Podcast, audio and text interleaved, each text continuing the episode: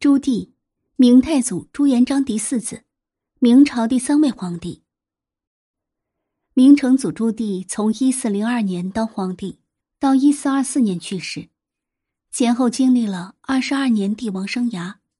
在这二十二年的帝王生涯中，朱棣确实没有生过一男半女。他最小的皇子朱高煦出生时间是一三九二年，此后便再也没有生过子女。那么，为什么朱棣当了皇帝之后就一直没有生过子女呢？我们先来说，为什么会有人提出这样一个问题？九九认为，这个问题之所以提出，是因为朱棣夺取朱允文皇位。这在老百姓心中引起了不满，认为这是朱棣断子绝孙的表现，这是一种民间的文化心理。不过，这种民间文化心理其实并不存在的，因为朱棣实际上并没有断子绝孙，他是有儿女的。另外，朱棣不生孩子，也不是从他当了皇帝开始，他最后一个儿子是在一三九二年出生的，他就再也没有生育过了。那时候他还没有当皇帝，当皇帝还在十年之后，所以不存在朱棣夺了朱允文皇位就断子绝孙的所谓应验。朱棣最后一个儿子生于一三九二年，那一年朱棣才三十二岁。三十二岁，对于一个男人来说，正是年富力强的年纪。如果本来生过九个子女，在那一年之后突然就不生育了。一定发生了什么问题？那发生什么问题呢？我们注意到，一三九二年那一年，恰好是太子朱标去世。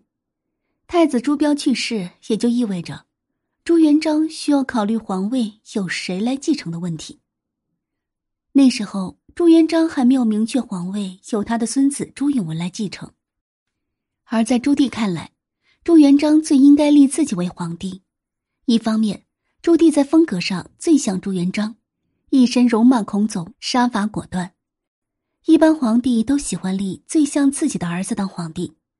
既然朱棣最像朱元璋，朱元璋也应该立朱棣为皇帝。另一方面，按照排位来看，也应该立朱棣。朱棣虽然排行老四，但是老二、老三都不成器，不会是朱元璋的人选。因此，朱元璋肯定应该选择作为老四的他。因为有了这样的想法，因此朱棣在这一年，他的兴趣肯定一下子转移到了政治上。他对男女之事也许就兴趣不浓了。再加上他为了表现的好一点，做出一个好的样子给朱元璋看，让朱元璋选择他为皇帝，也不敢多生孩子了。否则的话，朱元璋一定会认为他贪图享受，不满意他。后来朱元璋决定立朱允文为继承人。并且不久就去世了。按理说，尘埃落定，朱棣应该对政治失望了。恰恰相反，因为朱允文一上台就开始考虑削藩的问题，而这直接损伤到了朱棣的利益。朱棣一开始当然没有想过要造反，他只会着急，后来才决定举兵。但无论如何，这些事情都让他忧心不已。而一个忧愁的人，自然是不会对男女之事有兴趣的。所以，他和嫔妃们接触的就不多，自然生孩子的机会就很少。当朱棣从一三九二年开始忧郁之后，估计他的生育能力也受到了很大的影响。我们还可以从另外一件事情来证明：当朱棣在一四零二年当了皇帝之后，他其实并没有再选过什么妃子进宫，这是不太正常的。最大的一次选妃活动是在永乐六年。他派人到朝鲜选了五名妃子进宫，而这样做更像是一种政治活动。